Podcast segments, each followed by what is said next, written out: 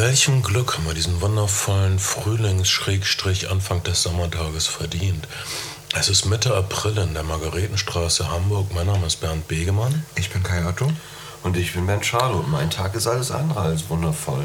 Ach, Halsmaul. Zusammen sind wir die Flimmerfreunde. Sei doch mal Was bedrückt dich sensibel. denn, Ben? Ich habe Äh, ich höre gar nicht zu. Tut mir leid. Talking about Arrested Development. Nein, ernsthaft, Ben. Bist du heute nicht arbeitsfähig? Sollen wir das Ganze ausfallen lassen oder so? nee, Du bist in der Lage, mit uns zu sprechen. ich bin einfach nur sehr schwach. schwach. Das finde ich, das ist doch ein Sextrick von dir. Oh, ich bin so schwach. Und dann, das ist echt nur so ein Sextrick. Das ist so eine Könnte billige passieren, dass Anmache. ich dir auf den Teller und in den Schoß kotze. Ach, die Geschichte. Scheiße, du hast, ähm, du bist krank? Ich habe Magen-Darm, ja. Oh, fuck. Das ist ja grauenhaft. Naja, mehr Kuchen für uns, aber. Ja, ähm, Kai hat Kuchen mitgebracht. Vier Stücke. Das hätte eh Probleme gegeben mit dem vierten Stück. Also, Ich habe schon eins gegessen, bevor du gekommen bist. oh Mann, das ist ja höhere Mathematik. Dann wären das fünf Stück Kuchen für drei. Das ist die Art von Matheaufgabe, die mich in der Grundschule hat scheitern lassen. Das sind drei Brüder. Sie lau- oh nein. Und, äh, diese, vor allen Dingen diese drei Brüder-Matheaufgaben in der Grundschule waren unmöglich für mich zu lösen als Einzelkind. Ich konnte mir das nicht vorstellen, dass da noch jemand wäre. Und so ist es eigentlich geblieben. Sagt was. Oh ben, das tut mir uns, uns so leid. Und du trinkst jetzt Kamellentee, oder? Nee, das ist Tee für uns alle. Das ist ähm, irgend so eine Kräuterteemischung. Die schmeckt euch, glaube ich, Okay. Lecker, ich hoffe, dir, ge, ähm, dir kommt das gut an und versuch nicht, uns anzuatmen mit deinem Magen-Darm. auch. Ja, ja. Ich gebe mir Mühe. Aber bevor wir richtig anfangen, würde ich eigentlich gerne nochmal sagen, danke, danke, danke, danke, dass schon ein paar Leute gespendet haben. Es sind leider noch viel, viel, viel, viel, viel zu wenig. Aber ähm, Willst du eigentlich noch ein zweites Stück Kuchen? Gleich, um diesen Typen aus Göttingen zu verärgern.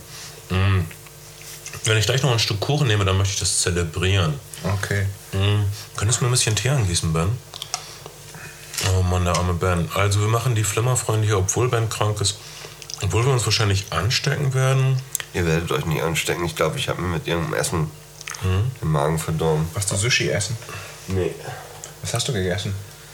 Ja, Ich sehe hier gerade eine Liefer Lieferservice-Quittung neben das, uns liegen. Das ist alt. Okay. Ich war eigentlich gestern Abend mit Bernd unterwegs und wir haben Ah. ziemlich das gleiche gegessen, aber Bernd hat einfach den resistenteren Magen von uns beiden. Vielleicht hat er mehr Ich Alkohol drauf mehr. gegossen. Gar nicht. Ähm, ich habe gestern zum ersten Mal im UCI-Kino Ottmarsch, mein Lieblingsproll-Kino, das hat uns auch diesmal wieder nicht enttäuscht, haben wir Brooklyn's Finest geguckt. Äh, Gesetz der Straße. Aber es war nicht so viel Gesetz zu sehen, dafür aber eine Menge Straße. Ähm, und was soll ich sagen? Die Pinneberger Prollgangs waren extrem befriedigt. Sie haben Und- geklatscht am Ende. Sie haben geklatscht am Ende und ich war einfach nur, ich dachte, oh, das ist ja alles so furchtbar. Also im Sinne Ja. von dem, dem Drama, was da vor uns ablief. Äh, aber sie waren einfach zufrieden von der Gewalt. Äh, wir reden heute über die Filme von Antoine Fuqua. Jemand, den man nicht so richtig auf dem Schirm hat. Ein ähm, durchwachsener Filmemacher, der sowas äh, abgeliefert hat wie ein, ich möchte fast sagen, unangefochtenen modernen Klassiker in dem Film Training Day, der eine kleine offizielle Anerkennung gekriegt hat, dadurch, dass Denzel Washington. Washington dafür den Oscar bekam. Äh, aber Antoine Fuqua selbst hat ein paar Filme gemacht, die ähm, äh, immer nur halb gelungen sind oder wo irgendwas klemmt oder von denen er selbst gesagt hat, dass ihn das nicht so interessiert hat, teilweise. Aber in jedem Antoine Fuqua-Film sind tolle Sachen drin und gibt es geniale Szenen, äh, Bilder. Äh, und, und, und es gibt wirklich eine Gnadenlosigkeit, äh, die Geschichte bis zum Ende zu verfolgen, bis auf den Boden des Glases zu schauen. Und er ist vielleicht der Regisseur, der mehr als alle anderen Regisseure diesen Look, den Filme heute in Hollywood haben, nämlich diesen Look, dass so wir diese Blau- und Grüntöne haben, die so ein bisschen, ein bisschen matter daherkommen. Ähm, der Look, der, den wir von vielen Leuten als angenehm empfunden wird, weil er so komplementär zur menschlichen Haut aussieht.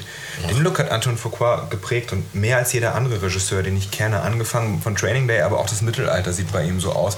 Und auch Brooklyn sieht bei ihm so aus in seinem neuesten Film. Wir reden über die Finest. Filme, in Chron- über seine Kinofilme, vielleicht noch einen Konzert-, Fernseh-, DVD-Film, den er gemacht hat.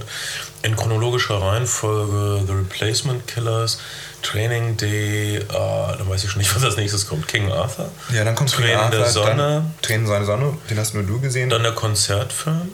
Ähm, ja, Shooter ist, glaube ich, tatsächlich noch. Also Shooter, Konzertfilm, ich weiß nicht. Und dann ein Film namens Shooter und dann den neuesten Film Brooklyns feines Gesetz der Straße. Mhm. Fragen wir mit Trainings, die den ich nicht gesehen habe. Das war so ein. Du hast Training ja nicht gesehen. Ah, Quatsch, ich habe Training Day gesehen, aber ich bin so durcheinander. Immer wenn ich dich angucke, weil du so süß bist, ich kann nicht glauben, dass du schon über 50 bist. Du siehst keinen Tag älter aus als Mitte 20. um, The Replacement Killers war so ein Debüt-Kinofilm. Äh, und die Kritiken haben mir nicht gefallen. Ich dachte, ach, das ist so ein halbherziger Hongkong-Rip-Off, ein halbherziger Tarantino-Abklatsch. Was soll das denn? Und, und so ist es ja schlussendlich auch ein bisschen. Ähm, hier ist Anton Fuqua, der direkt vorher Musikvideos für Tony Braxton, aber auch Prince gemacht hat. Ähm, Habe ich die Kevin Smith-Prince-Geschichte schon mal erzählt? Ja, ne? Nur wenn, weiß ich nicht, äh, weiß ich nicht, kann, kannst du den in einem Satz erzählen, sonst Ja, es kann, lieber. naja, anderthalb. Ähm, Kevin Smith sollte eine, eine Konzertdoku über, über äh, Prince machen, hat es lange gemacht, hatte große Schwierigkeiten mit dem Künstler und hat dann schlussendlich rausgefunden, dass Prince diese DVD als Werbemaßnahme für die Zeugen Jehovas verwenden wollte und ist ausgestiegen. Ja. Naja. Okay. Ähm, okay, das ist das, das ist Darf ich nochmal Religionen bashen? Ich finde Religionen alle völlig bescheuert. Okay, gut, jetzt haben wir es gesagt. Ähm, das, das, Das muss ich Profundes. Ja, es ist wirklich tief und ich habe mir viel Gedanken darüber gemacht. Und Leute erwarten das inzwischen von mir. ich es bin gibt ein jetzt eine- es gibt- wiedergeborener Atheist und ich bleibe eine, dabei. Es gibt jetzt eine Facebook-Gruppe, die sich gegen das neue Titanic-Cover stellt. Also die Katholiken haben wollten irgendwie einmal up to date sein und haben eine. Äh, ich, ich, äh, die Gruppe heißt original. Ich, ich lehne das aktuelle Titanic-Cover in aller Schärfe ab.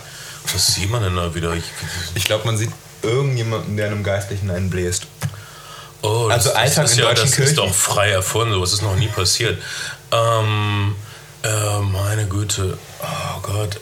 Also, tut mir leid, das, das könnte man ja durchgehen lassen, aber äh, es hat der, der zweite Mann nach Papst äh, Ratzinger, oder der heißt natürlich anders, aber ich nenne ihn Papst Ratzinger, äh, hat jetzt behauptet, dass Homosexualität und Pädophilie äh, hängen eng zusammen und, und äh, entstammen praktisch auseinander. Das wäre immer wieder Quasi bewiesen worden. Erreger. Zölibat und Pädophilie hängen allerdings nicht zusammen. Das wäre auch wissenschaftlich bewiesen.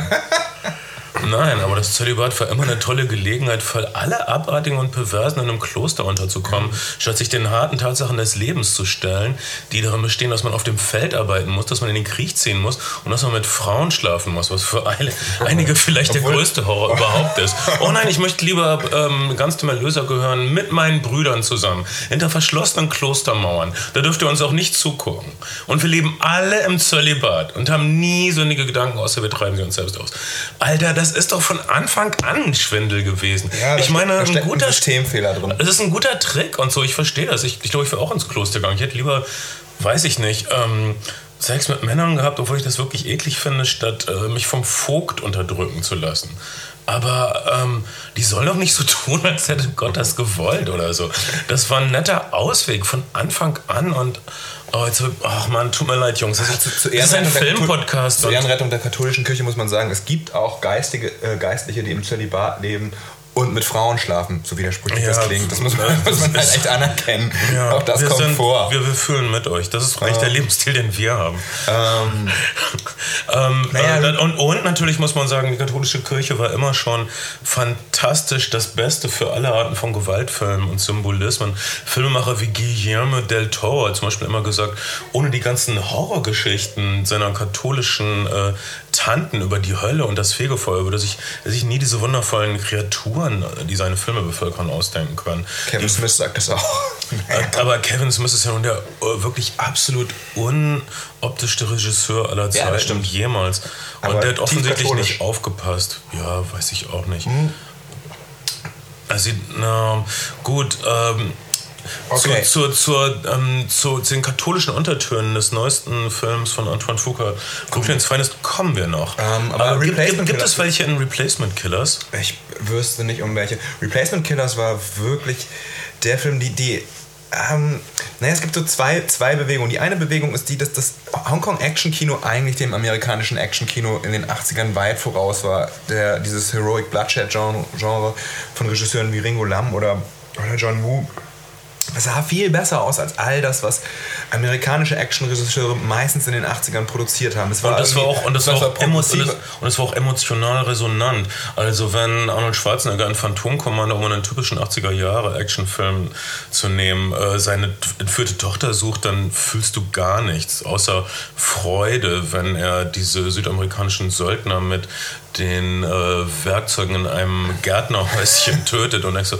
oh toll, so kann man also einen Rasenmäher auch benutzen, wow. Aber du, du fühlst nicht das, was du fühlst, wenn äh, sich bei John Woo die ähm, Freunde bluten in den Armen liegen und, Ja. äh, und du, du, fühlst, du fühlst keine wirkliche Tragik. Womit wir auch wieder bei Homoerotik und der katholischen Kirche fast wären. Aber John Woo hat auch ein großes Fable für, ähm, naja, katholische Gotteshäuser, weiche, weiße Tauben und Männer, die sich äh, ewige Liebe schwörend verblutend in den Armen liegen. Ja. Ähm, Das ist, so, ist schön, aber ja, was er von Chan Che, seinem, seinem John Woo Mentor ist aber auch sehr religiös, ne? Ist auch ein Christ. Ne? Ich weiß nicht. Weiß nicht. Ähm, hey, also nichts gegen das Christentum als, ähm, als, als, als, als äh, Chiffre, als, als Bild, als äh, Symbolgeber immer willkommen. Ähm, und aber als, als Geschichtengeber. auf jeden Fall. Ähm, jetzt The Replacement Killers, äh, das war eigentlich der. Man, man dachte irgendwie, Mira Sorvino wird, wird ein Superstar zu dem Zeitpunkt. Ja, genau, hat sie einen war Mighty, Mighty gekriegt. Aphrodite. Oscar äh, gekriegt Woody für den Woody Allen Tarantino zu dem Zeitpunkt zusammen. Und glaub, äh, ich habe im Interview gelesen, dass, dass sie gesagt hat, er hätte ihr zum Film geraten und das wäre echt ein Scheißratschlag gewesen. hey, er hat schon einen Fall im Film. Äh, Mach du kannst doch nichts verkehrt machen. Ich bin ein Fan, kannst du mir ein Autogramm machen? Ungefähr so. Ähm, aber, aber natürlich hat, hat ähm, Quentin Tarantino den Fokus sehr auf diese Hongkong-Action gelegt. Ähm, es gibt ja diese, diese bösen Stimmen, die sagen, Reservoir Dogs sei eigentlich nur ein Rip-Off des äh, City Ringo of Lam- Fire. City of Fire, Ringo Lam-Films, wa- was natürlich auf eine Art und Weise stimmt. Beide haben irgendwie diese, diese gleiche clevere Idee, den eigentlichen Haste äh, nicht zu zeigen Den Überfall. äh, den eigentlichen Überfall nicht zeigen. Wie dem auch sei. Es gab also, es gab also, Hongkong ist irgendwie zurückgefallen an China nach äh, kolonialer Knechtung, zurück in die kommunistische Knechtung. Und viele Kreative haben das Land verlassen und gleichzeitig hat, hat das Hollywood-Action-Kino nach frischen Ideen gesucht.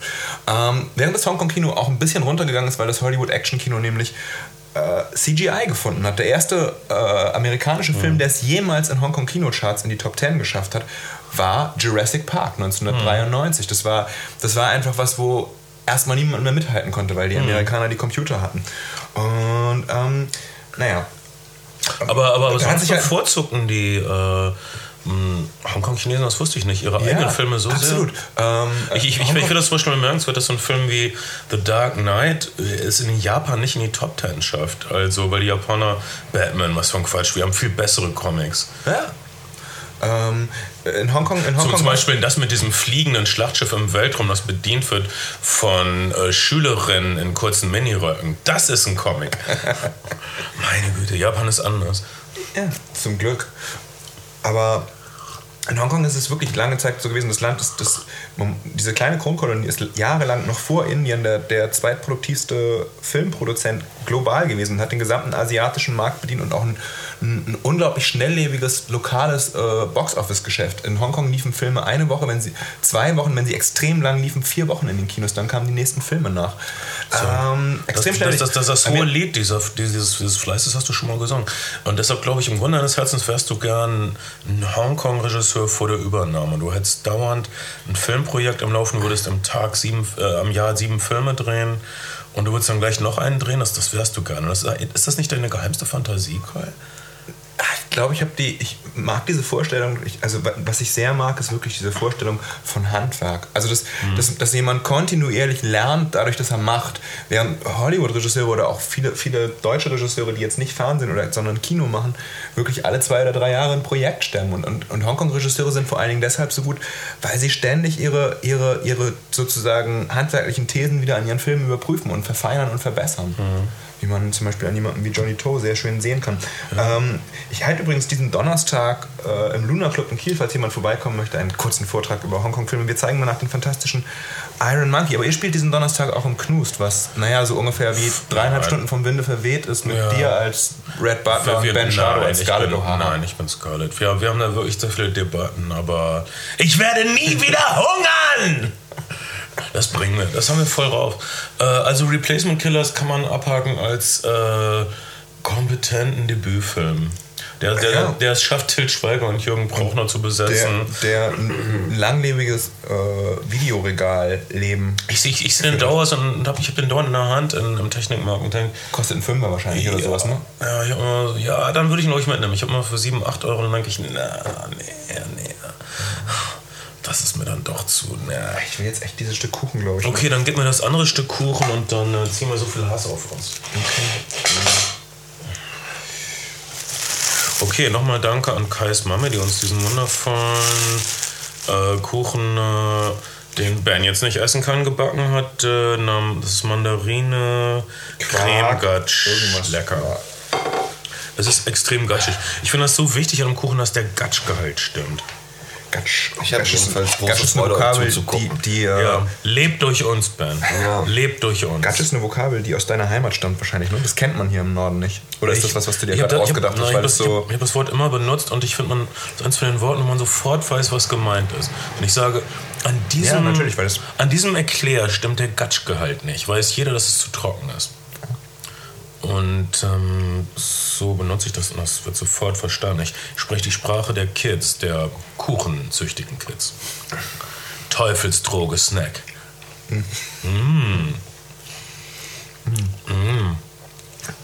Habt ihr, hat, hat jemand schon mal diesen Typen, irgendein, wir haben, ich habe diese Mail weitergeleitet bekommen, dass ein Typ aus Aus, Augsburg dringend unsere Adresse braucht, weil er uns Lebkuchen schicken will?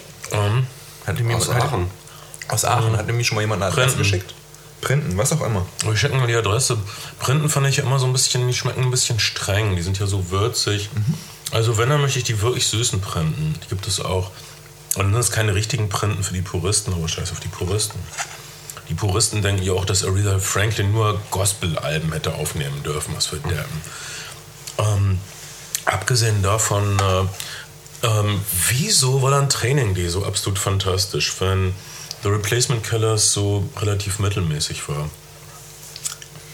Ich glaube, Antoine Fuqua hat mh, in fast all seinen Filmen mit den Studios gestritten. Er hatte, glaube ich, eine Vision davon, wie der Film aussehen sollte. Ich weiß nicht, wie, der, wie es bei Replacement Killers aussah. Aber er hatte, nie, hab ich gehört. er hatte nie Final Cut. Er hat ähm, in, bei King Arthur sagen ja auch alles ist ein komplett anderer Film, wenn man den Director's Cut gesehen hat. Ich habe leider nur den Director's Cut gesehen, nicht die Kinoversion. Mm, bei Training Day hat, hat ähm, sich Anton Fuqua mit dem Studio arrangiert und er hat gesagt, es ist seine, seine Reise zum Herz der Finsternis gewesen. Es ist sein, sein Heart of Darkness, sein Apocalypse Now auf eine Art und Weise gewesen. Und er hätte bei diesem Film sehr viele kreative Freiheiten gehabt, auch wegen des überschaubaren Budgets und ähm, dem eigentlich, naja, nicht unbedingt Mainstreaming-Appeal des Films, was vielleicht für den besseren Film gesorgt hat. Vielleicht auch einfach das bessere Drehbuch. Die Handlung von Training Day ist, dass ähm, ein junger, enthusiastischer weißer Polizist, Ethan Hawke, äh, küsst seine Frau Tschüss morgens und geht auf seine erste Streife mit Denzel Washington, der ihn so ein bisschen äh, einführen soll in äh, wie es so läuft als Polizist in Los Angeles. Und ja, der führt ihn ein bisschen zu tief ein und ähm, meint es nicht unbedingt gut mit ihm. Und das fällt Ethan Hawke aber Ein bisschen zu ähm, spät ein bisschen auf. zu spät auf, dass sein erster Trainingstag ähm, ein wichtiger Tag in einem äh, sehr ausgetüfteten Plan ist, den Denzel Washington schon seit langem ausgeheckt hat. Und äh, äh, ich, dieser Film ist so toll, weil das ist so ein überschaubarer Zeitraum. Es passiert also alles an einem Tag. Vor unseren, äh, wir kriegen nie genug Informationen. Wir tappen im Dunkeln, praktisch genauso wie, wie Ethan Hawke, der da irgendwie reingerät. Ethan Hawke ist auch sehr sympathisch in diesem Film. Er, ist, er, er sieht immer noch so ein bisschen krank. Nach seiner Scheidung mit Uma Thurman sah er nur krank aus die ganze Zeit. In allen Filmen. Und auch, auch in äh, Lord of War oder so. Also Ja. so Übrigens- Lord of War übrigens- habe ich mir echt Sorgen um seine Gesundheit gemacht. Übrigens auch so eine, so eine, so eine Geschichte. Ähm, Ethan Hawke war zu dem Zeitpunkt eigentlich nicht so richtig castbar, habe ich, hab ich gelesen. Also das Studio hat sich lange dagegen gewehrt, Ethan Hawke zu casten, weil er so eine schlechte Publicity hatte. Weil er, naja, er ist Uma Thurman fremd gegangen und man geht Uma Thurman nicht unbedingt fremd. Ähm, es kommt irgendwie nicht gut an bei den Leuten. Und jetzt hat bei, bei, bei ähm, Brooklyn's Finest hat er auf eine Art und Weise dasselbe gemacht, indem er nicht Wesley Snipes zum einen das erste Mal seit Jahren wieder in einer Rolle gecastet hat, wo er nicht nur irgendein Schwert schwingen muss oder eine Waffe abfeuern muss, sondern ein bisschen spielen muss. Und zum anderen war der halt mitten in den, in den, in den Schwierigkeiten mit den Steuerbehörden. Ähm, mit all den seltsamen Anton Briefen, die er geschrieben Anton hat. Fuqua mh, rettet also Schauspielerleben, was nett ist. Aber ähm, hat ähm, Ethan Hawke nicht nur einen Gefallen getan, weil Ethan Hawke ist wirklich ähm, toll hier. Er ist, er ist so ein bisschen ängstlich, aber auch entschlossen. Äh, ihm ist klar, dass er äh, sehr unerfahren ist und dass er vieles nicht durchschaut. Ähm, und das Drehbuch ist wirklich einfach so fantastisch. Es gibt eine Menge von dem, was man Payoffs nennt, also Aktionen äh, aus dem ersten Drittel, retten zum Beispiel in Ethan Hawke das Leben. Im, oh, jetzt habe ich, äh, ich, ich will nicht zu viel verraten. Später im Film.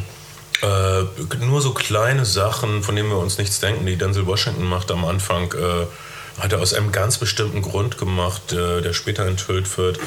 Es ist ein labyrinthisches Drehbuch, was aber komplett aufgeht. Ich finde, das ist, die, ist das nicht die große Kunst?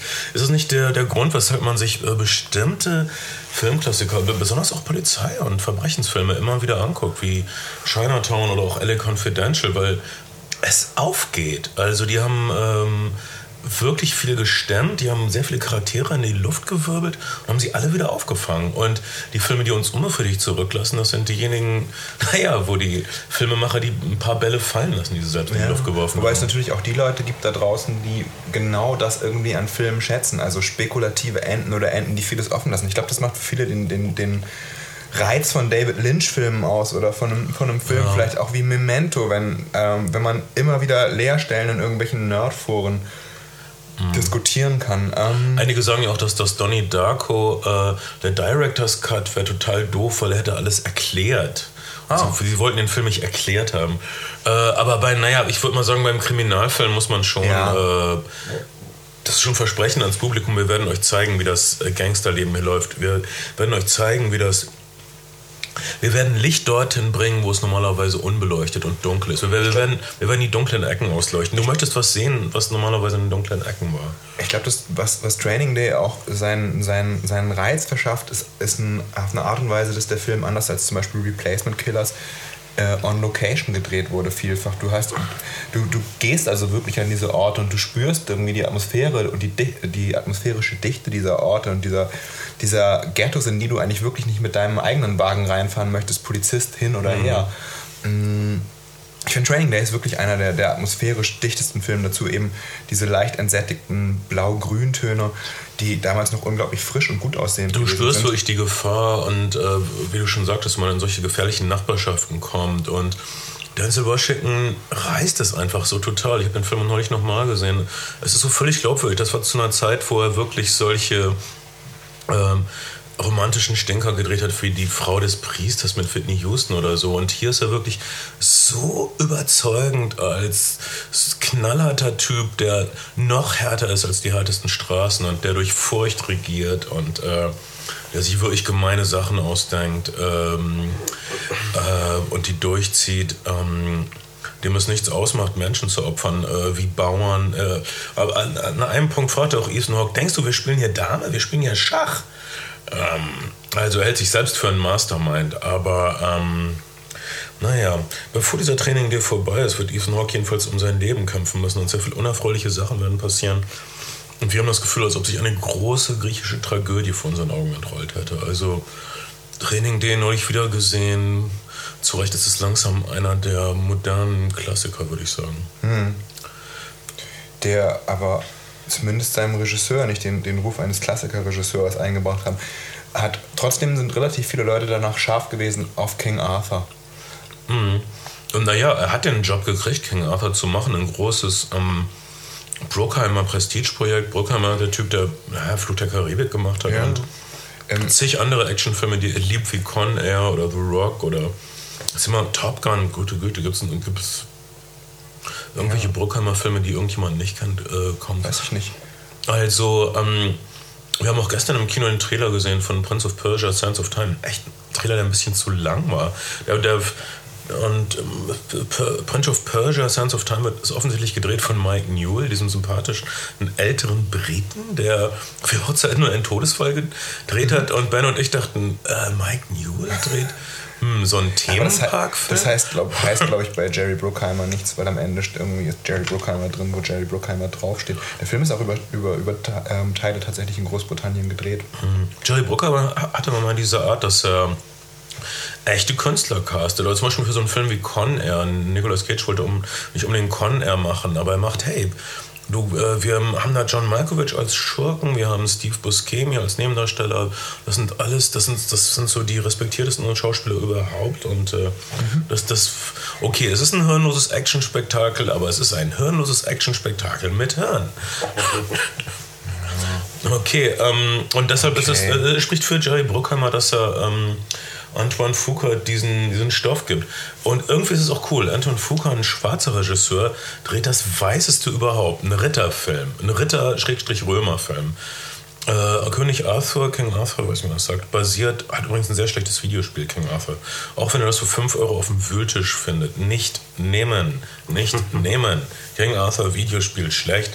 Mm, ich weiß es, weil ich habe es für 15 Euro gekauft. Egal. Ähm, äh, also dieser Schwarzregisseur dreht das, äh, weißest du überhaupt, äh, King Arthur, der Film basiert auf den neuesten geologischen, geografischen, archäologischen, historischen Erkenntnissen, dass König Arthur mitnichten ein Engländer war oder sowas, sondern ein römischer Söldner, äh, der irgendwie vom Schwarzen Meer kommt und äh, von einer Kaste von Reiterkriegern, die zu der Zeit äh, äh, Großbritannien oder Britannien oder England, weiß ich auch nicht, für die Römer befriedet, naja, kommunistisch ausgedrückt, unterdrückt haben. Ähm, und äh, es ist eine sehr düstere Stimmung. Also die, äh, es gibt die Tafelrunde in dem Film, also diesen runden Tisch, wo dann die Ritter in den äh, recht normalen King König Arthur Filmen Platz nehmen. Aber hier sind nur, ich meine, es gibt zum Beispiel diesen Film First Night, ich weiß nicht, wie der auf Deutsch heißt, Ritter aus Leidenschaft kann.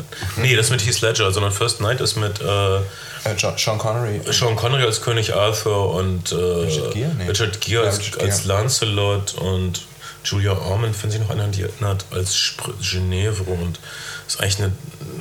Und da ist die Tafelrunde wirklich komplett besetzt. Aber hier in King Arthur ist sie ziemlich leer. Clive Owen schlägt James Bond aus, spielt aber König Arthur, erklärt, ja, die leeren Plätze, das sind die Typen, die abgekratzt sind. Äh, Das sind die Typen, die es nicht geschafft haben.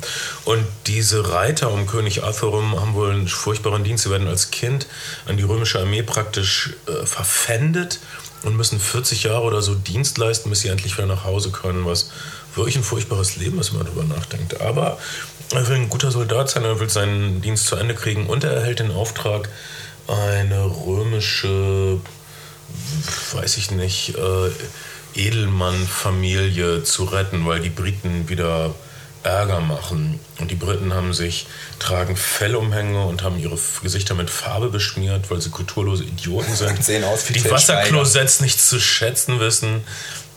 Die sehen teilweise aus wie Till Schweiger, teilweise aber auch wie Kira Knightley. Ich wüsste, wen ich nehme. Ähm, und tja, und dann entspannt sich das, was ich nur einen äußerst gelungenen Kavalleriewestern nennen kann. Es ist wirklich wie ein John Ford-Film, so die versprengte Einheit hinter den feindlichen Linien. Es gibt einige John Ford-Filme, glaube ich, auch, auch einige andere Filme, wo man so ein, die Familie eines Offiziers von dem Bedrohten vor zurück äh, in den Westen bringen oder Das in den Schloss im. Verborgenen von Akira Oder Kurosawa. Verborgene natürlich die- Festung von äh, Akira genau, Kurosawa ist das. äh, äh. Ja, ja, genau. Hidden Fortress, genau, heißt auf Deutsch die verborgene, heißt auf Deutsch die verborgene Festung. Ja, es ist also eigentlich Ähm, die, die, Abenteuerhandlung schlechthin. Ich habe nur die Kinoversion gesehen, ich kann mich nur an die Kinoversion erinnern. Du hast nur die Director's Cut-Version gesehen auf die, DVD. Viele sagen, was uns wieder zu der Anton Fuqua-Problematik bringt, dass er sich häufig mit Studios gestritten hat. Mm, Der Film, der Film ist ja in dieser, in dieser Post-Gladiator-Reihe ein bisschen mitgelaufen. Also es gab ja eine, Ridley Scott hat danach dann äh, Kingdom of Heaven, glaube ich, gedreht. Ja. Königreich der Himmel. Jetzt auch wieder der Robin Hood-Film. Ähm. ich, ich dachte, hey, ähm, Gladiator schießt mit Pfeil und Bogen von mir aus. Aber, aber ähm, viele, sagen, viele sagen eben, weil es ein Jerry Bruckheimer-Film war, ist das, was dem Publikum an Gewalt und an Düster, Düsternis zugemutet werden könnte, begrenzt gewesen von Seiten des Produzenten und das hat den, hat den Film eigentlich seine Seele gekostet in der Kinoversion. Und äh, viele Leute sind aus, der, sind aus der Kinoversion wohl mit einem sehr lauen Gefühl rausgegangen, haben den Film dann aber nochmal auf DVD gesehen und waren danach sehr versöhnt mit dem Film, weil er all die Gewalt, all die, all die Dunkelheit, die man sich von dem Film erhofft und erwünscht hat und das Kino wohl nur angedeutet hat, zu sehen bekommt. Und ähm, ich für meinen Teil kann sagen, ja, es ist ein sehr düsterer und sehr, sehr gewalttätiger und dunkler Film und es ist solide Unterhaltung, die natürlich nie das Niveau von Training Day erreicht, aber das immerhin den Look Es ist was anderes. Das Training ist Day. das sechste, siebte Jahrhundert. Es sind hunderte Ja, ja. von Komparsen. Das muss düster sein und das ist was anderes.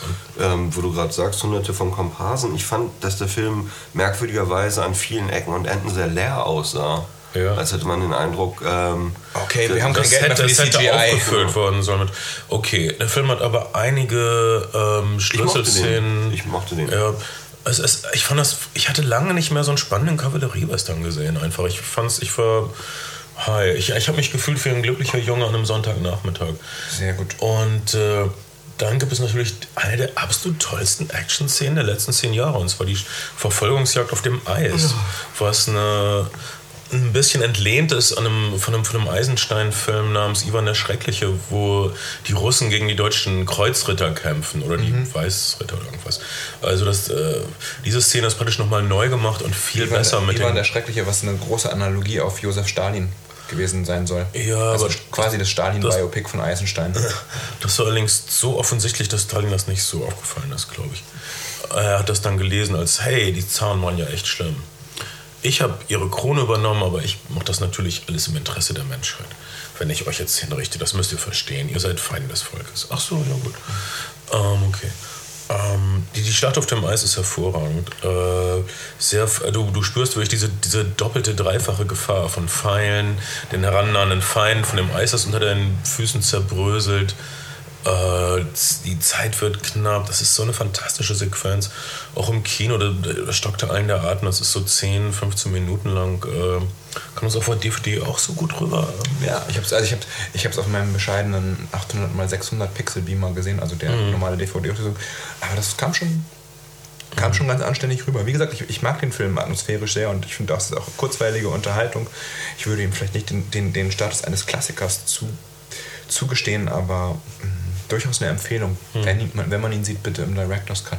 Bestimmt gibt es auch schon eine fantastische Blu-ray-Edition. Wir haben das nicht gecheckt, aber ihr könnt es checken, weil es gibt jetzt auf unserer Seite einen Amazon-Store. Und wenn ihr jetzt bei Amazon, also wenn ihr über unsere Seite zu Amazon geht und dann ganz viel Geld bei Amazon lasst, bekommen wir ein bisschen was von dem Geld zurück, was, naja, uns äh, den Tee und die Cola und Sonst All die geht anderen auf Flimmerfreunde, die, äh, finanziert. flimmerfreunde.de und, und geht auf unserem, ich klinge so müde und verzweifelt, wenn ich das sage, ne? und, und, und äh, benutzt unseren PayPal-Button und gebt uns ein bisschen was. Wir strengen uns so an. Ich bin halt ganz verzagt. Ich glaube nicht, dass man so Leute zum... Ich glaube auch nicht. Ich glaube, diese Mitleidnummer zieht nicht mehr. Ich bin alleine, ich hab keine Freunde. Ja, die ganze Stadt nennt mich Blue Boy, Blue Boy. Du, du, du.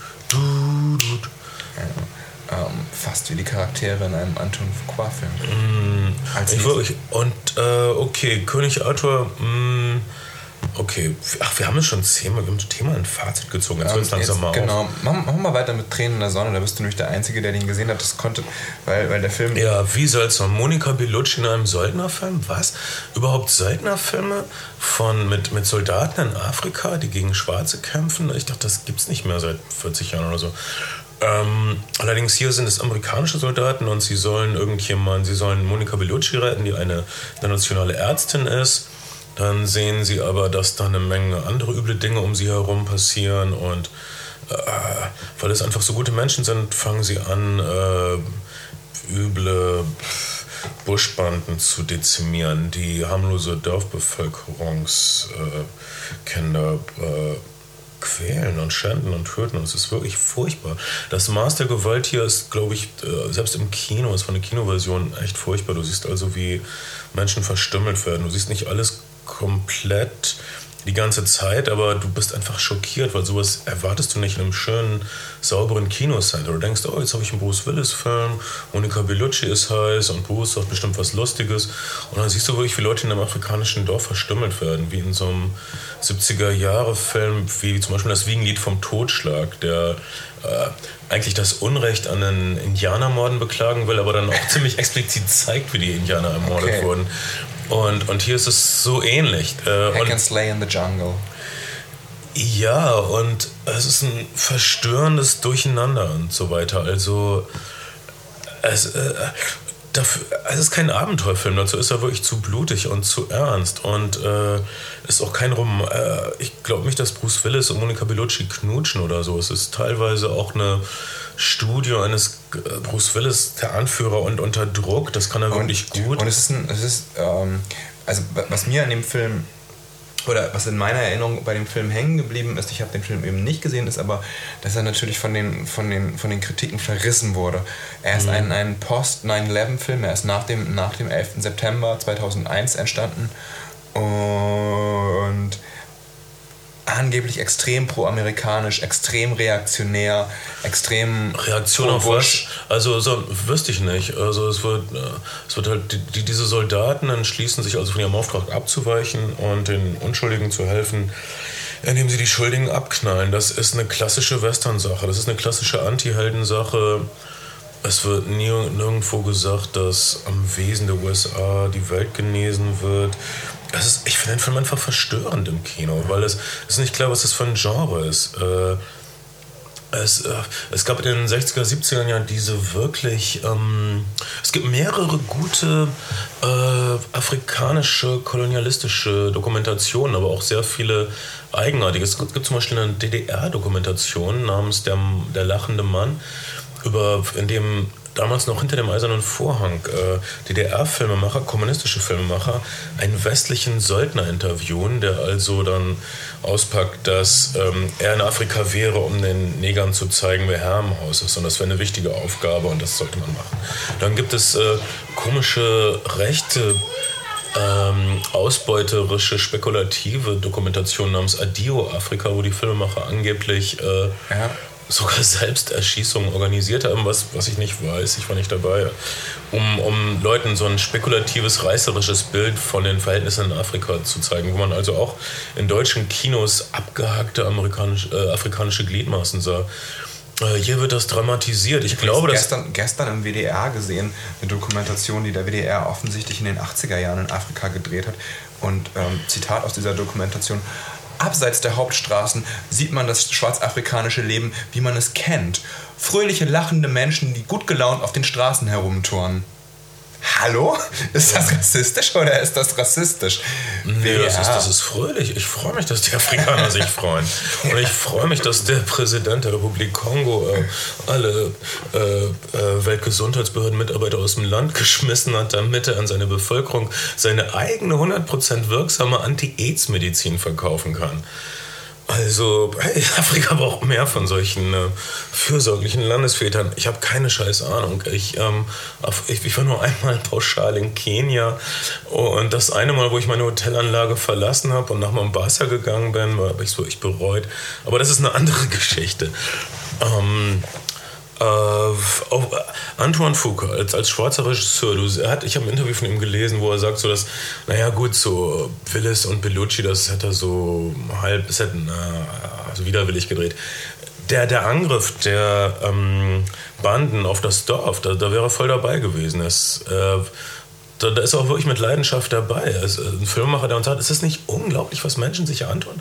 Das ist furchtbar, das muss aufhören. Also Bruce Willis macht das, was dieser eine Samurai in die sieben Samurai macht, der das tote Kind trägt. Einer der humansten Augenblicke der Filmgeschichte, wenn der Samurai, der, der vorher nichts wissen wollte vom Elend der anderen und auf einmal sagt, das muss doch aufhören, das muss doch aufhören. So einen ähnlichen Moment hat man hier auch. Er ist nicht ganz so erinnernswert wie in einem Kurosawa-Film, aber es ist im Grunde dieselbe Sache. Das muss doch aufhören und wenn nötig durch Waffengewalt. Also ich fand den Film nicht reaktionär, ich fand den Film seltsam und mehrere Genres passen nicht wirklich zusammen und die Interessen des Regisseurs passen auch nicht zusammen. Es ist also diese Auftragsarbeit, die Geldgeber haben bestimmt nur so ein Bruce Willis, Monica Bellucci Dschungelabenteuer gesehen und ähm, der Regisseur wollte uns mh, schockieren über wie furchtbar in Afrika es ist.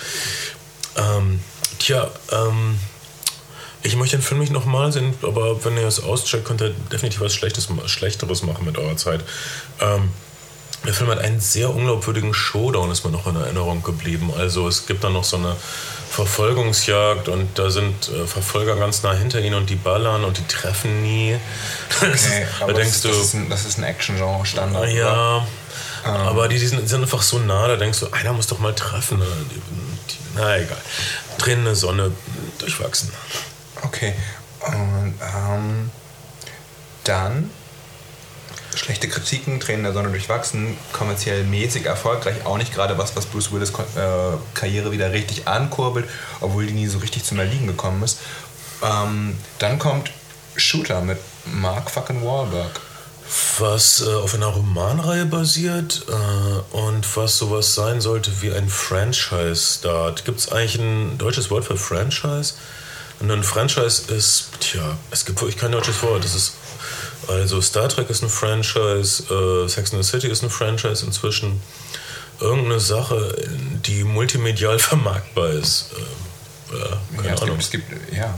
ein, ein, eine, eine kulturelle Marke, die äh, multikulturell, Quatsch, die multimedial vermarktbar ist. Ich habe keine Ahnung. Franchise. Ich kann, ich kann kein deutsches Wort dafür. Gab es denn für Shooter sowas wie ein Videospiel auch oder sowas? Nee. Also nicht, dass ich Okay. wüsste. Nicht, dass ich wüsste. Es, Es gab es, also, es die, gab es gab Bücher. also die, die Idee des Franchises. Es gab Bücher und es gab bisher nur diesen einen Film. Es geht um diesen äh, Scharfschützen, gespielt von Mark Wahlberg, der immer Spezialaufträge übernimmt, auch in Afrika am Anfang. Es gab, äh, am Anfang gibt es ein paar sehr aufregende Scharfschusssequenzen. Um, um ehrlich zu sein, ich find, bin immer fasziniert von ähm, also Sniper-Szenen, ja. Scharfschützen-Szenen. Das ist, ist so, ist auch so filmisch, diese Riesendistanz, die die Scharfschützen überwinden. In Shooter wird, wird dir auch erklärt, was alles dazugehört. Also für einen wirklichen weiten Distanzschuss musst du auch die, halte ich fest, die, die Erdrotation mit ähm, naja, das muss man erstmal schlucken. Dann muss man möglichst irgendwie den, natürlich den Wind beachten, die eigene Position, die, die Schwere der Kugel muss man beachten. Und dann kann man über 10 Kilometer hinweg jemanden umbringen. Wirklich, wirklich bemerkenswert. Und Und, und wir- wirklich beängstigend, wirklich furchtbar. Hier kriegt man es ganz alle, gut wir alle erklärt. haben, haben ein großes Interesse, glaube ich. Also ich, mir, geht, mir geht es so, dass ich, dass ich an dieser Profession Auftragskiller und, und diesem, diesem Loner-Dasein und durch die Welt streifen und ähm, mehr oder minder gerecht Leute erschießen, das ist wirklich was, was, naja, das konnte ich beim Arbeitsamt nicht so richtig angehen, weil sie nicht gefragt haben. Aber, ich finde, es hat seinen Reiz. Du kannst den Film Shooter sehen. Äh, Shooter ist schon ganz okay. Shooter ist auch kritisch. Und ich glaube, Antoine Fuqua, hier sieht man eine, eine Tendenz von Antoine Fuqua. Er will sich selbst massakrieren. Er will das Genre, das er liebt, massakrieren.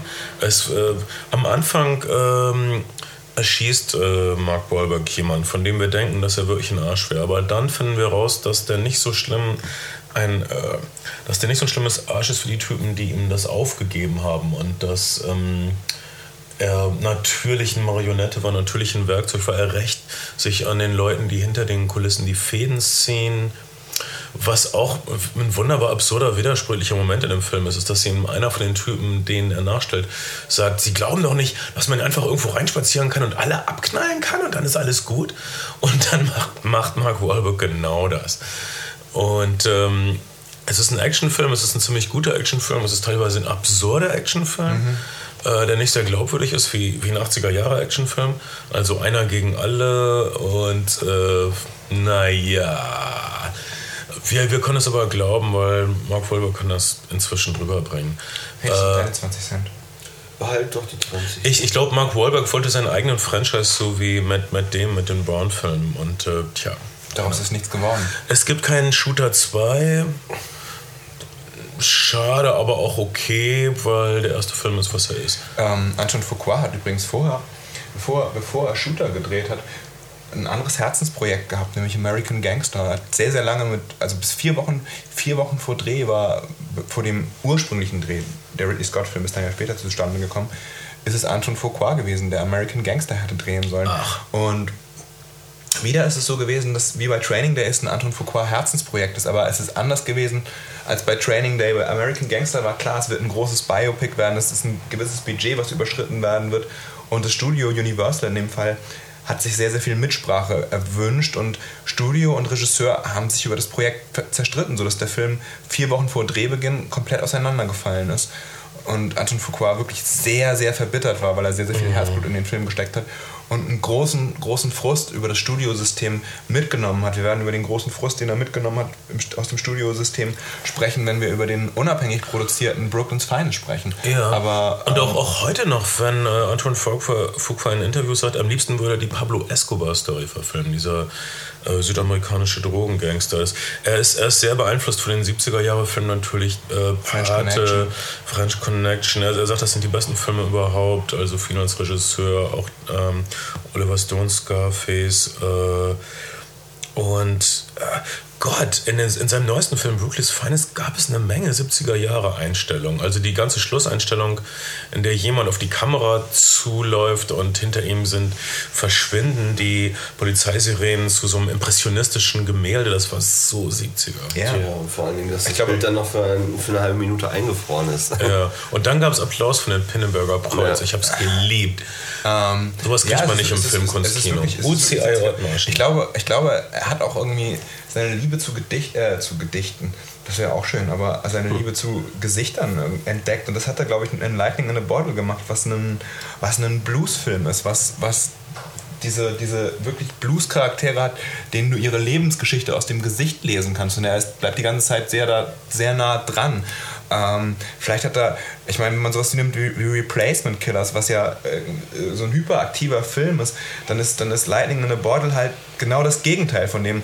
Lightning in a Bottle sagt nämlich, ähm, du zerstörst eigentlich eher was dadurch, dass du wegschneidest. Und ich glaube, das ist was, was er, was er zu Brooklyn's Finest mitgenommen hat. Der, der Film ist auch in Scope gedreht, aber du hast trotzdem sehr, sehr viele halbnahe und nahe Einstellungen, wo du sehr groß und sehr lange auf den Gesichtern der unterschiedlichen Protagonisten bist.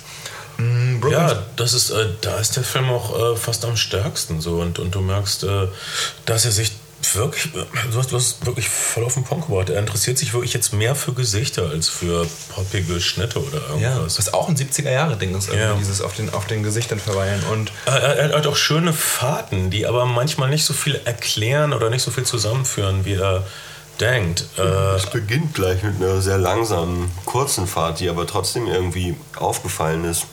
Ja, ähm, wir reden übrigens über Brooklyn's Finest. Äh, was, naja, sein vielleicht düsterster Film ist bisher, weil alle Leute in dem Film, es gibt drei Cop-Charaktere, um die es geht, leben irgendwie in einem Dauerzustand von Angst, muss man glaube ich sagen. Keiner, keiner von denen hat irgendwie in seinem Leben eine ange angenehme Minute auf eine Art und Weise. Das weiß ich nicht, sie sind auf jeden Fall unter Druck. Es ist ja, Studio sind, bei drei sind, Männer sind, unter Druck.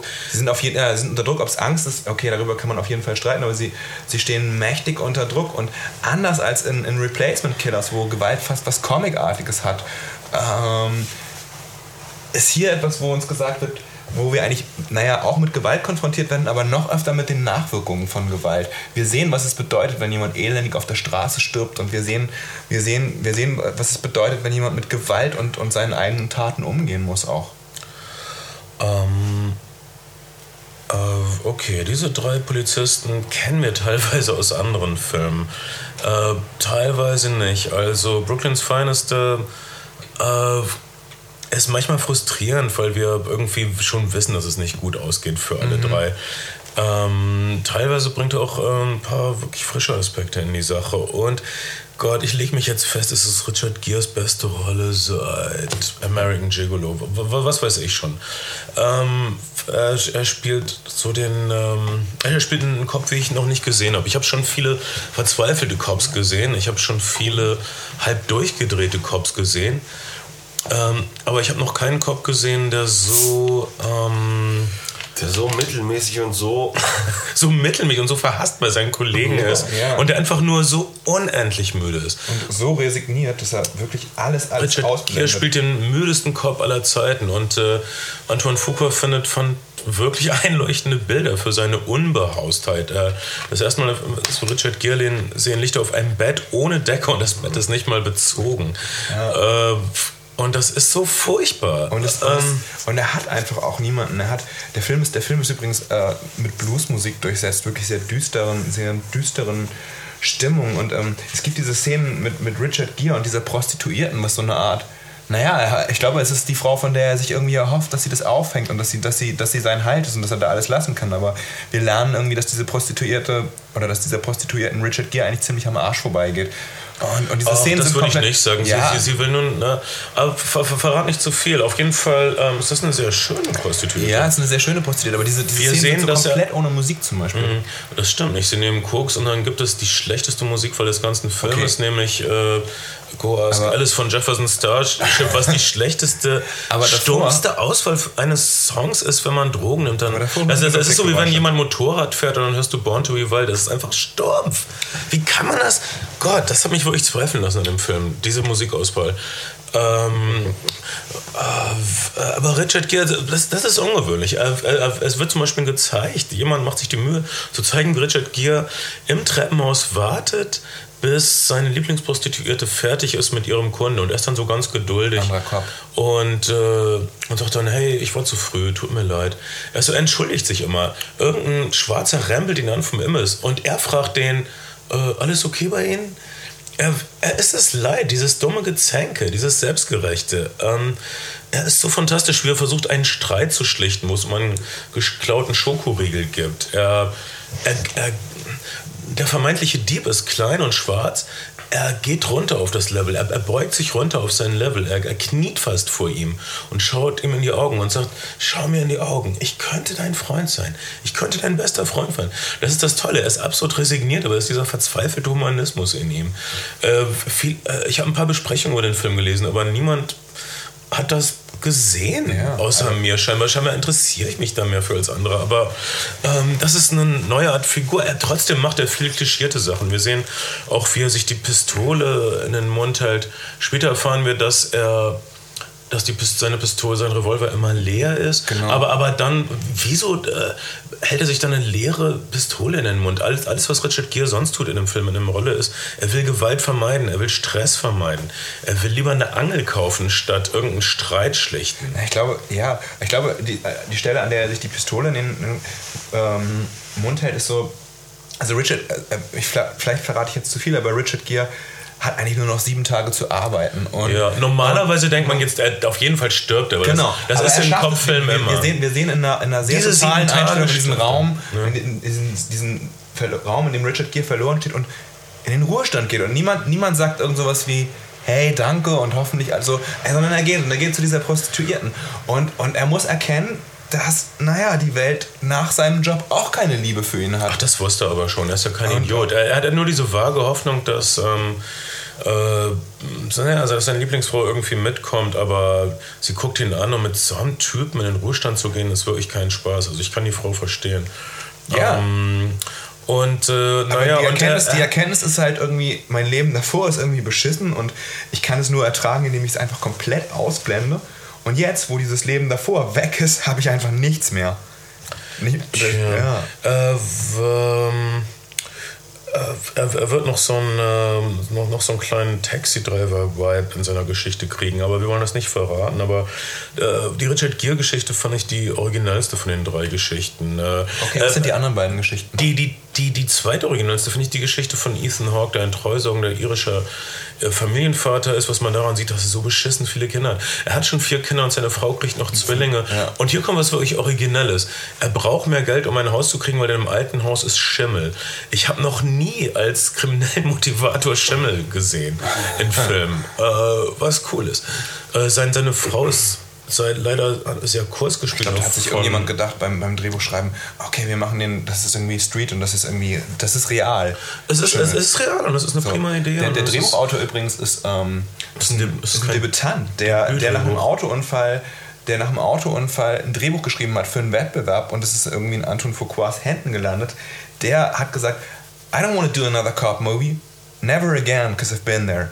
Und ähm, dann hat er dieses Drehbuch gelesen in seinen eigenen Worten und, und war so gepackt von diesen Figuren, dass er das Gefühl hatte, er musste diesen Film machen und er hat irgendwie recherchiert über, über ähm, das NYPD mhm. und hat nach unabhängigen Geldgebern gesucht, ähm, die er dann auch gefunden hat. Der Film ist für 17 Millionen Dollar realisiert. Was, Sehr gut, ich, das, das kriegt er bestimmt wieder rein. ähm, ja, und, und, und Also vom, vom, vom, vom das Einzige, ja. was er gefordert hat, war halt... Ähm, Lass mich in Ruhe! Genau, es sind zwei, zwei Sachen. Äh, Der, der Produzent wollte, er hat gefragt, ob der Film nicht auch Detroit Finest heißen könnte und Anthony Fuqua. no, it's gotta be Brooklyn. Und das andere war, war halt Final Cut und er hat diese beiden Sachen bekommen. Äh, Der Film, was man vielleicht auch an der Länge des Films 2 Stunden 20 merkt. Ja, die meiste Zeit ist der Film ziemlich gut geschnitten, Ja. muss man sagen. Aber es gibt so zwei, drei Holperer. Ähm, willst Ja, ja, du warst schneller im, im Bemerken. Ja, beim, das, im, im, im Kino ist mir das schon angenehm aufgefallen. Dass, also es sind so drei Geschichten und die sind nicht immer ideal verbunden und zu oft, für meinen Geschmack, reißt der Spannungsbogen ab. Und dann sind wir gerade involviert in Richard Geres Geschichte, in Ethan Hawks Geschichte und dann sind wir wieder woanders. Dann sind wir auf einmal bei Wesley Snipe. Wieso? Ich, ich, ich fülle gerade für Ethan Hawke, seine arme Familie, das ist ja alles furchtbar. Nein, äh, Wesley Snipes macht jetzt, yo, ich bin zurück aus dem Knast. Die Geschichten sind also manchmal ein bisschen unbeholfen, clumsy. Sie werden auch nicht verwoben. wirklich zusammengeführt. Also sie, sie treffen sich nicht alle in einem Raum, in Ja, es einem gibt Haus und sagen, Spin- hey, da bist Raum du ja. den Spinden.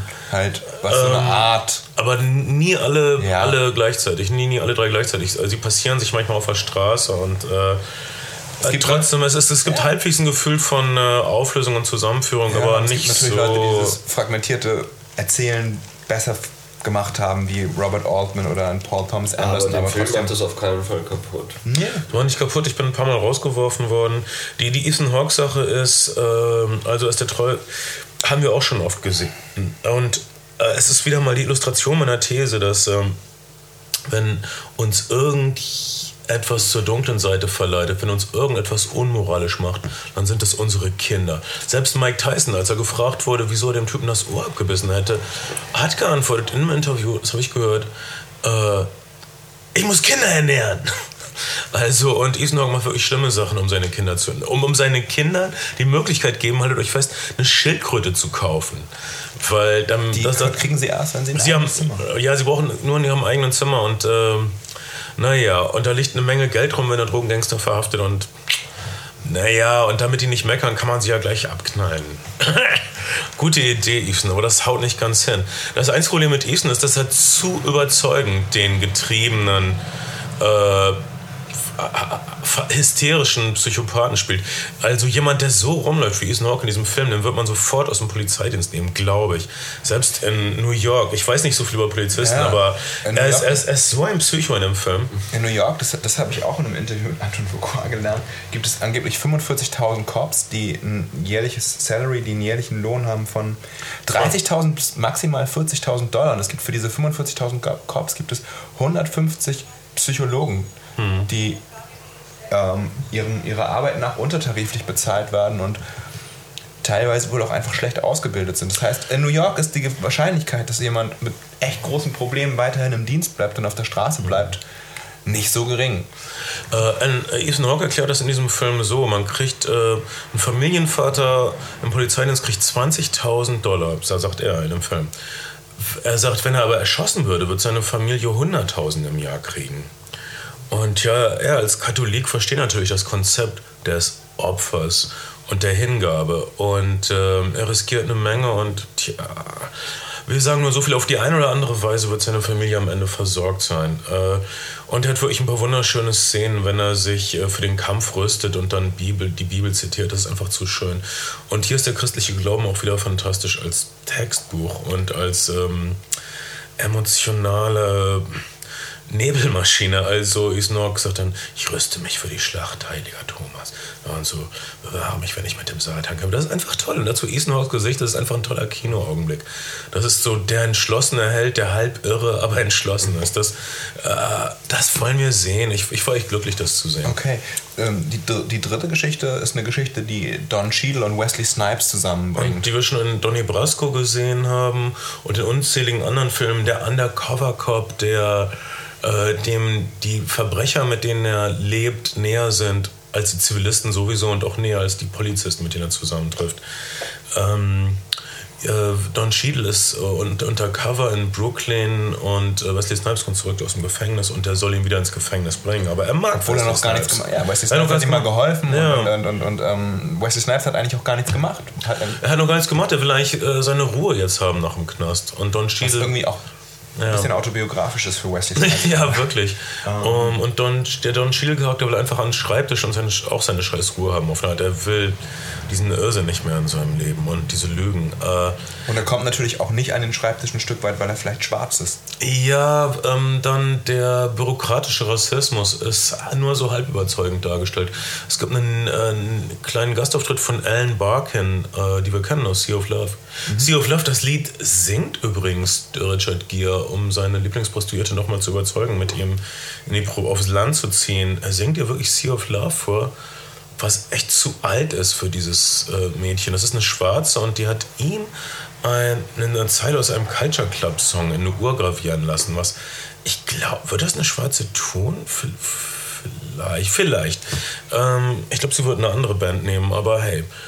Ähm, äh, jedenfalls Alan Barkin aus Sea of Love. Culture Äh, Club Reunion gibt es, glaube ich, dieses Jahr auch auf den Festivals. oh Mann. Ähm, Ich, ich, ich schätze mal, dass bei George und der Schlagzeuger getrennte Zimmer haben diesmal. ich weiß gar nicht, vielleicht ähm, bei, bei George tourt bestimmt mit einer Menge Bewährungsauflagen, zumindest in Großbritannien. Gott, oh Gott. Äh, Mann. Alle traurigen Tonten sollten gratis Kokain kriegen, das ist meine Meinung. Aber auf mich hört niemand. Und niemand hört auf äh, Don Cheadle, wenn er seinen Führungsoffizieren sagt, sie sollten ihn endlich da rausnehmen. Alan Barkin ist so unsympathisch und so eintönig als. Äh, Ja, und ich finde, sie ist die einzige Schauspielerin in dem Film, die nicht so gut spielt, ehrlich gesagt. Ja. Also sie übertreibt so. Die, die, die Rolle ist aber auch so. Sie, sie ist einfach nur ganz eklig. Und niemand, kein Führungsoffizier würde so mit Untergebenen sprechen. Sie, also sie, sie droht praktisch von Anfang an. Sie, sie bittet nicht. Sie droht nur praktisch, mach das jetzt oder wir zerstören dich. Und wegen deiner Arbeit, also praktisch Don Cheadle riskiert sein Leben und, und sie kriegt. Und sie darf ihren Makler wegen einer größeren Wohnung beauftragen. Das sagt sie ihm so höhnisch. Das sagt man doch nicht seinen Untergebenen. Ich glaube, das ist ein bisschen. Das ist Ich sage euch das auch nicht. Gute Güte, ich versuche euch zu motivieren, indem er. flache Hierarchien, sagte ich immer. Ja, sicher, sicher, das sollst du auch glauben. Und das sollt Ist ihr das da. der Grund, warum wir nie die Abrechnung gesehen haben, Ben und ich? Die Abrechnung, das ist doch viel zu. Das beunruhigt dich nur. Und auch ihr in euren komischen Agenturen, euer Chef ist nicht euer Kumpel, obwohl er ihn duzt. Okay, ihr seid Narren, ihr kommt aus der Provinz. Vor ein paar Jahren hattet ihr noch Pferdeposter an der Wand. Äh, willkommen im Kapitalismus? Ähm, okay, ich verstehe zu wenig von. Äh, ich hätte echt mehr meinen Marx lesen müssen und so. Aber ihr werdet alle ausgebeutet! Kommt damit klar! Auch wenn ihr Ping-Pong-Abende habt oder so einen tuntigen Scheiß. Ähm, okay, das wirklich. Ähm, nächste Legislaturperiode wählt Bernd Begemann. Aber bis dahin finde ich das. Äh, Ich bin zu na Bernd Begemann, zu Nazi für die Linken, zu human für die Rechten. Das wird mein Slogan. Ich, ich sehe ich seh die Marktplätze dieser Republik gut gefüllt. ähm, ähm, Brooklyn's Finest ist irgendwie. Ist echt kein schlechter Film und man, man wird wirklich über 2 Stunden 20 gut unterhalten, aber es Und, ist und unterhalten, Look. unterhalten, ich finde, du wirst ziemlich mitgenommen. Ja, mitgen okay, unterhalten ist ein verfickter Euphemismus, aber ähm, ist, ich finde, das ist schon ziemlich traurig auch oft. es, ist, ist ein trauriger, ernster Film mit guter Gewalt. es ist, ja, es ist Die, die allerdings ein bisschen spät kommt, aber die, die unsere Pinneberger Mini-Gangster in der Vorstellung gestern sind bei der Stange geblieben, weil sie wussten, dass am Ende was Schlimmes passiert. Und naja, das passierte dann. Ja, und es passiert, das stimmt, aber ähm, und der Film ist natürlich wirklich komplett nihilistisch und hoffnungslos und man kann sich fragen, wie kann ein Mensch in dieser Welt überhaupt noch gut sein? Das ist halt auch so die Grundfrage des Films. Aber was ich sagen will, ist, der Look ist eins zu eins derselbe wie Training Day und die Charaktere hat man auch schon alle in irgendwelchen anderen Polizeifilmen gesehen. Er hat nicht wirklich, er hat nicht wirklich neue oder frische Ideen. Es ist wirklich schwer, dieses Genre irgendwie nochmal zu beleben. Du hast irgendwie das Bis Gefühl, auf Richard Gears verzweifelten Humanismus, wenn ich das einfügen darf. Und Ja. bis auf den, bis auf diese Aber der Risik- äh, Pokerfreunde von Ethan Hawke, die ähm, zwar hart wie Nägel sind, aber antirassistisch sind teilweise. Ähm, und äh, das fand ich auch mal erfrischend. Okay. Dass ein, dass ein schwarzer Film über weiße Cops macht, die antirassistisch sind. Ähm, ach, es sind schon eine Menge hübsche kleine originelle Es Touches drin. Es sind auch sehr Film. viele Klischees drin. Ja. Ähm, es sind sehr viele Storylinien, die wir kennen aus anderen Filmen, wie Donnie Brasco nochmal. Allerdings dann jetzt mit Wesley Snipes und ziemlich gut. Okay. Ähm, jetzt gerade ist Anton Fuqua, in, in, ich glaube vor, vor ein paar Wochen erst, aus irgendeinem Projekt, aus irgendeinem Studioprojekt wieder raus. Ich ähm, Ah. weiß nicht genau welches, aber offensichtlich ist, ist bei dem Mann nicht mehr gut Kirschen essen mit, mit, ähm, mit den Studios. Und Mhm. äh, na, ich weiß nicht, vielleicht ist er ein schwieriger Typ. Vielleicht ähm, wird er ab jetzt auch nur noch kleine Independent-Filme machen, wenn die so aussehen wie Brooklyn's Finest. Von mir aus gern. Ich finde, es gibt schlechtere Genrefilme oder im Kino als, als den, aber Ich glaube, es, Ja. ich, also ich würde den, ich bin noch nicht, äh, Es ist halt fünf, sechs Filme gemacht. Äh, ich weiß nicht, äh, ich kann mir schon vorstellen, ich, ich würde ihn, glaube ich, fast einordnen äh, wie so ein äh, Regisseur wie Samuel Fuller, ein Typ, der immer Ärger macht irgendwie und, und Ja. der immer ähm, äh, emotional radikale Filme macht. Äh, und, und dann, dann aber so tut. Was ihn eigentlich interessiert, ist diese emotionale Radikalität. Er will nicht unbedingt Polizeifilme machen. Er will das Ende der Emotionen zeigen. Er will das, äh, er will die Emotionsskala völlig ausreizen. Äh, also hier zeigt er uns in Brooklyn's Finest Männer, die irgendwie am Ende sind ihrer ihrer Lebenslinie oder ihrer Möglichkeiten und die trotzdem verzweifelt agieren. In äh, Training Day äh, zeigt er uns, na Gott, fast was ähnliches. Ähm, und so weiter. Aber auch, auch, auch selbst in König Arthur oder, oder in Tränen Tränen der Sonne zeigt er uns äh, Menschen, die auch verzweifelt gegen das Unrecht ankämpfen, mein Gott, wenn du so willst.